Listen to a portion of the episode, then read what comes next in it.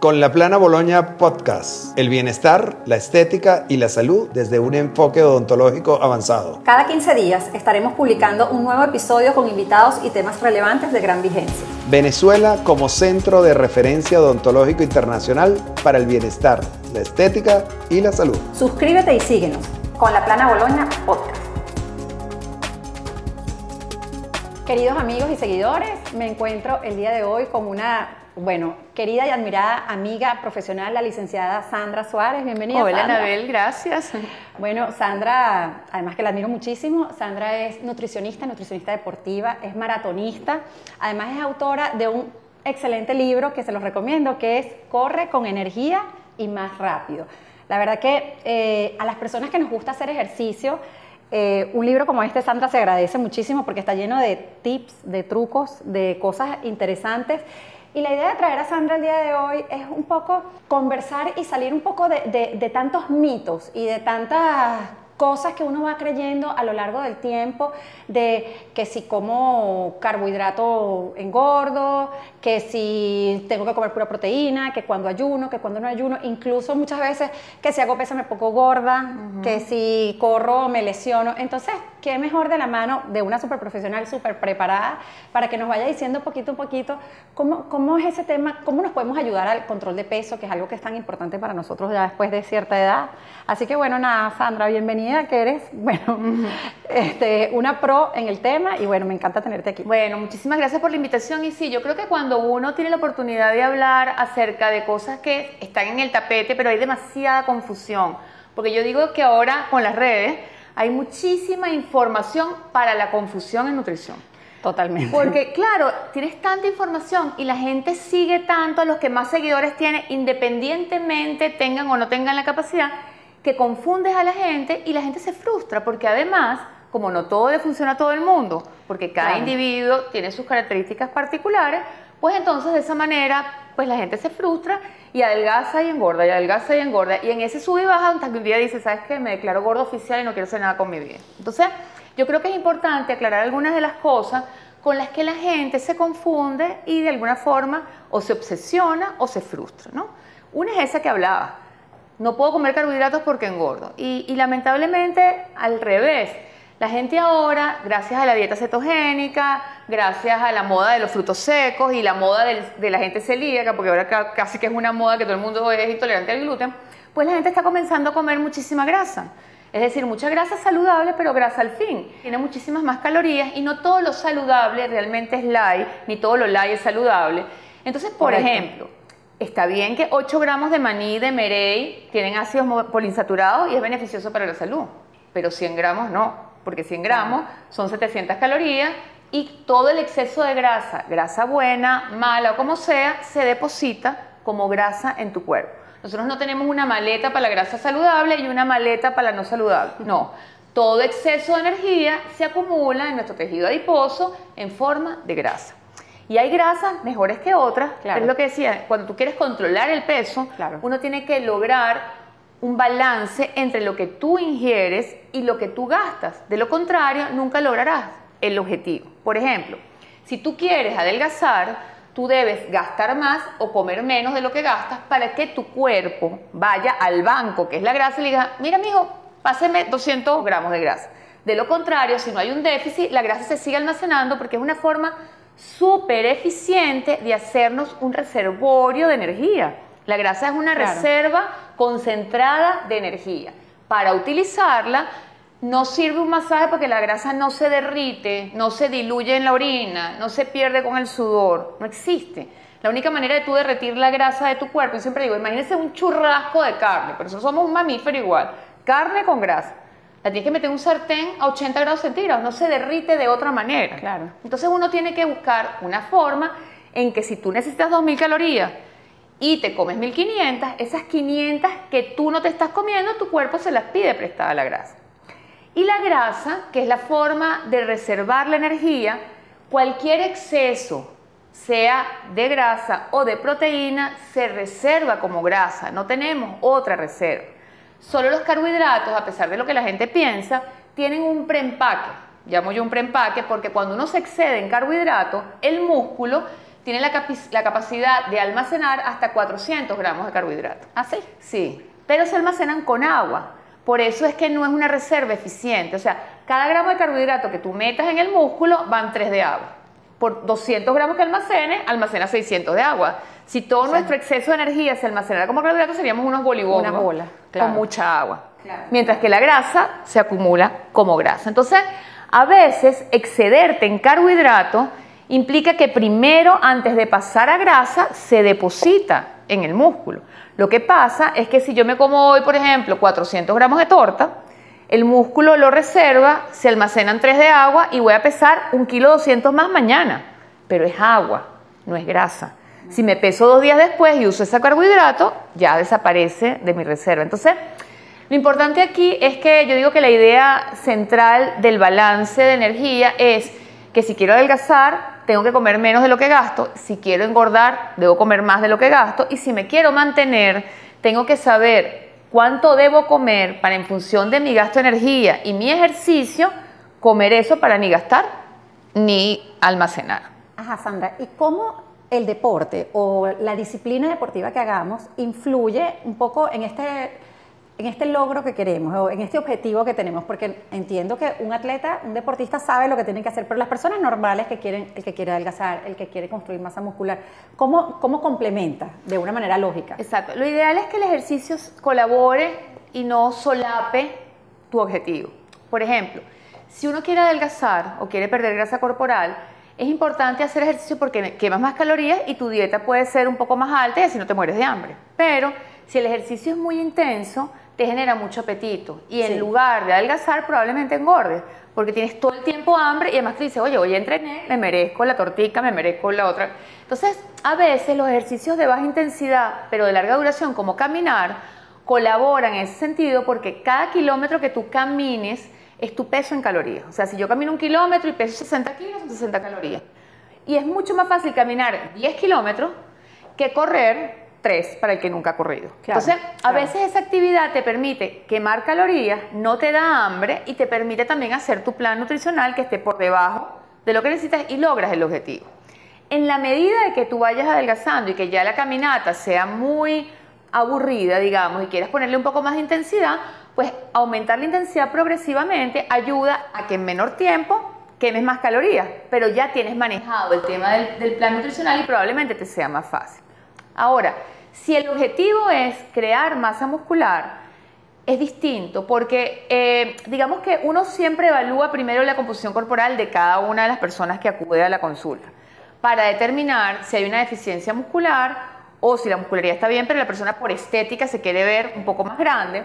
Y en esa manera uno determina el requerimiento, pero no puedes hacer al mismo tiempo una ganancia de músculo y una pérdida de grasa. Porque para perder grasa corporal tú necesitas comer por debajo de lo que necesitas, pero para ganar masa muscular necesitas comer por encima de tu mantenimiento. Es por eso que tú dices que las dos dietas son antagónicas. Eso te lo he escuchado a ti en la consulta. Exacto, son antagónicas porque... eso me sorprendió a mí muchísimo. Yo, o sea, no lo entendía al principio. Claro, porque fíjate, lo que pasa es que también la gente a veces confunde, quiero tener más músculo o quiero estar más rayado o definido. Cuando tú quieres estar más definido muscularmente, no depende tanto de cuánto músculo tengas, sino que, que tanta grasa tienes por arriba del músculo.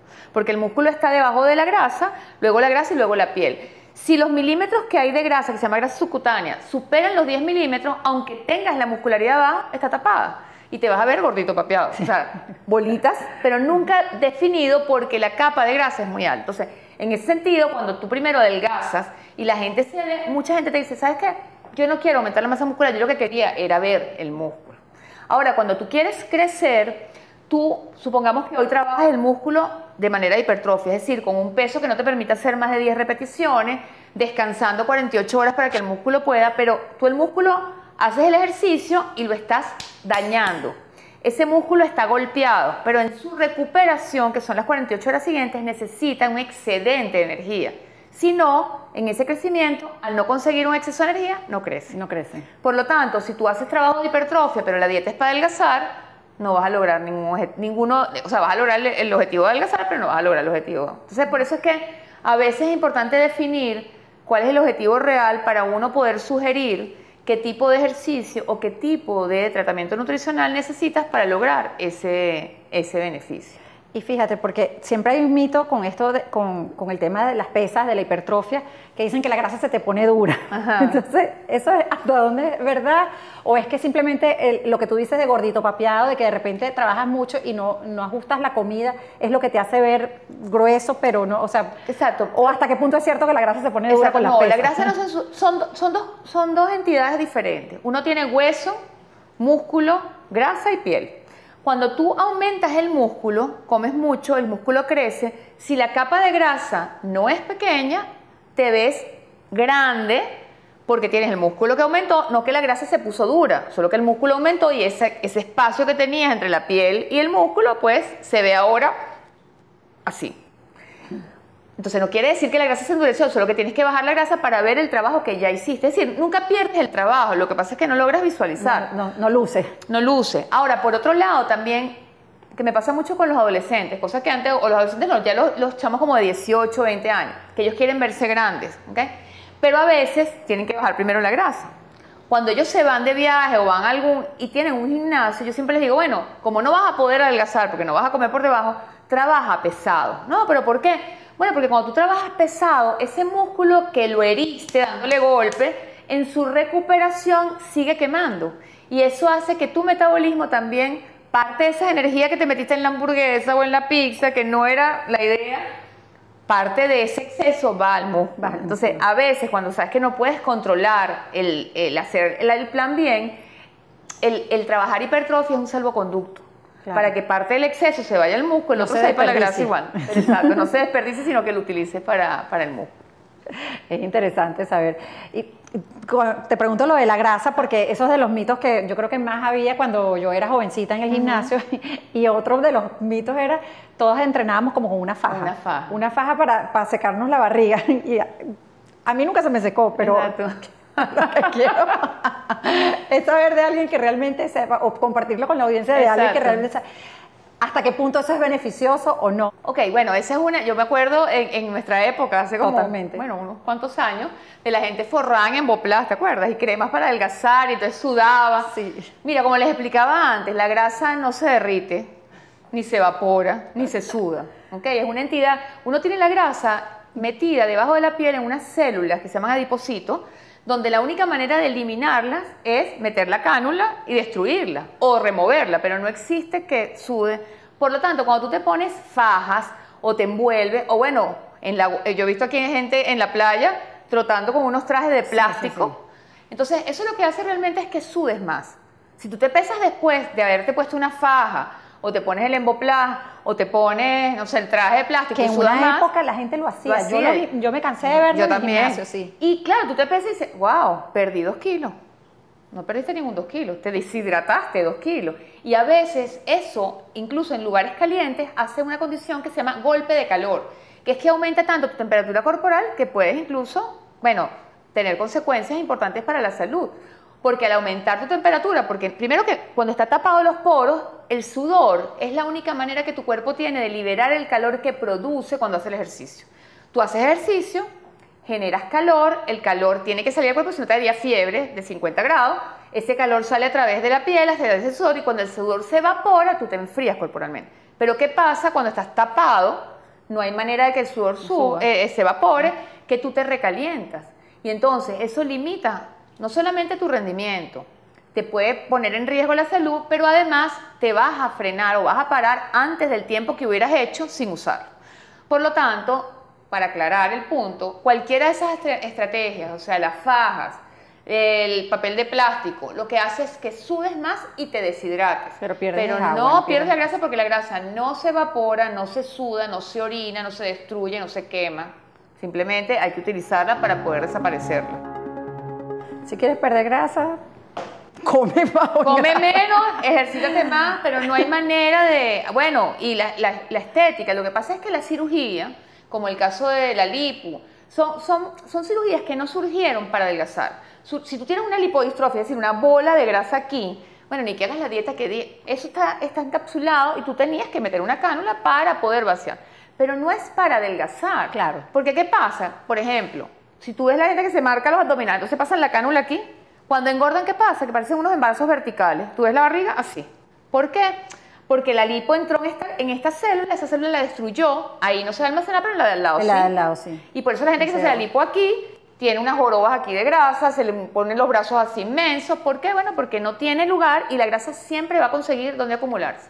Y cuando tú destruyes todas las células, porque hay gente que se hace lipo aquí, aquí, aquí, cuando destruyes todas las células se va para la cavidad abdominal, se mete pegada a los órganos y ahí te trae además más consecuencias. Entonces, esas estrategias no son vacunas, No. no. es que te van a, no, no, no, son simplemente quirúrgicas. Tú destruyes la célula, no se almacena ahí, pero en cualquier otra que tenga se va a almacenar. Entonces no es una alternativa Sí, no para poder conseguir un resultado que se mantenga, que se mantenga en el tiempo, sí.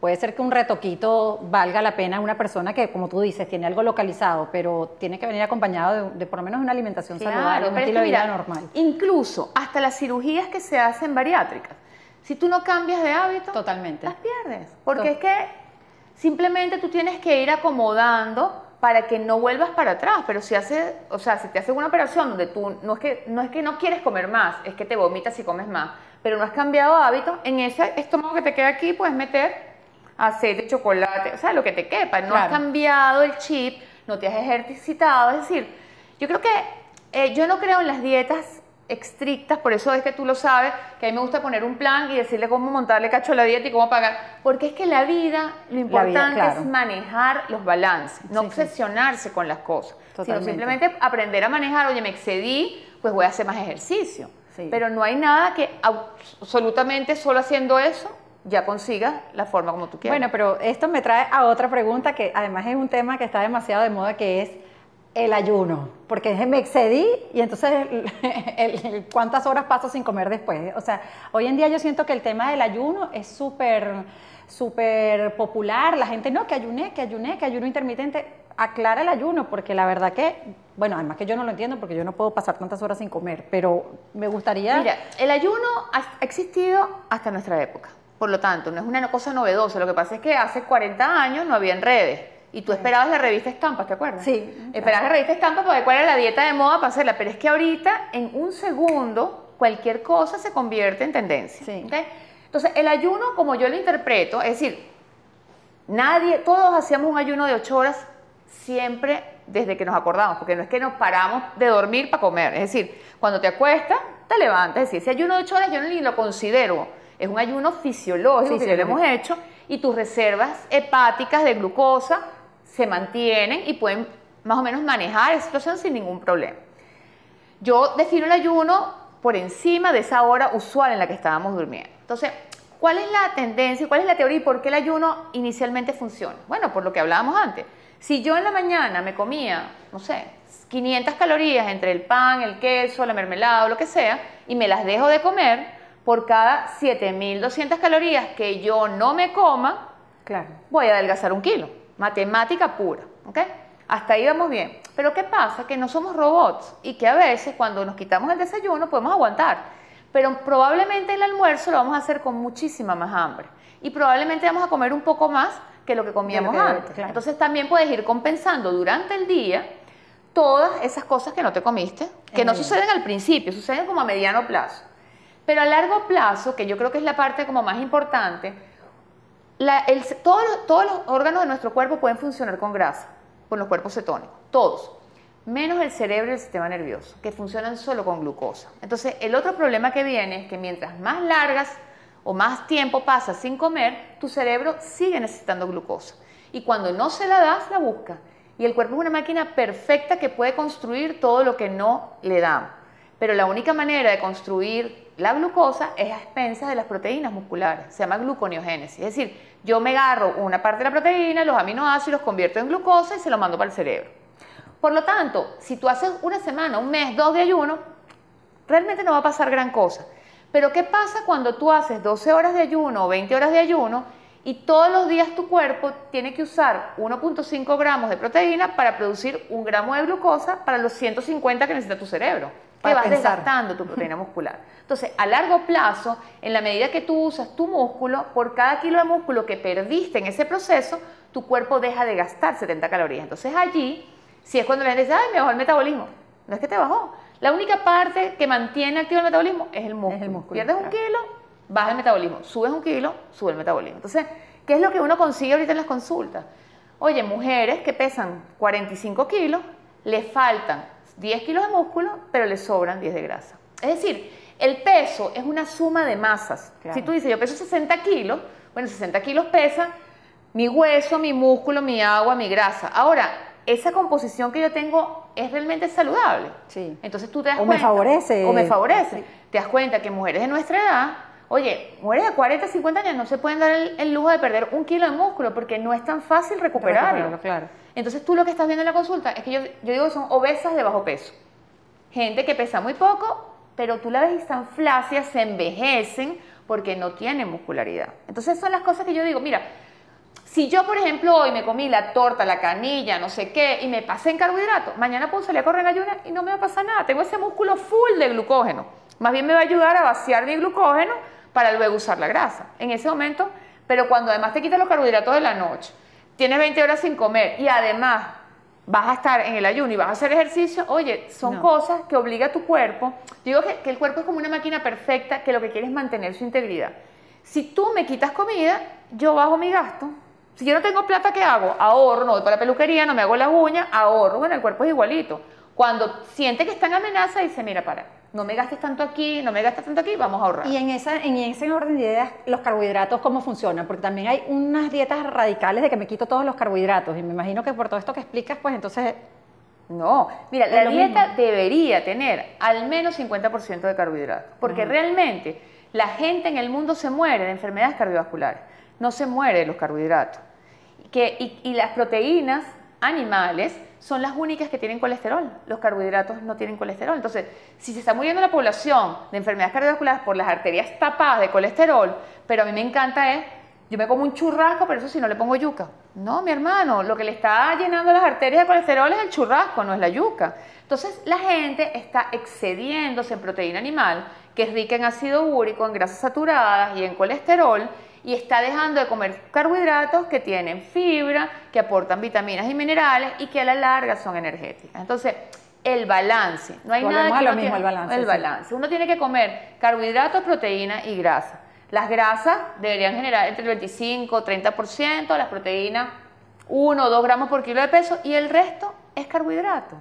Entonces, y si lo vemos calóricamente hablando, un gramo de grasa son 9 calorías y un gramo de carbohidratos son 4.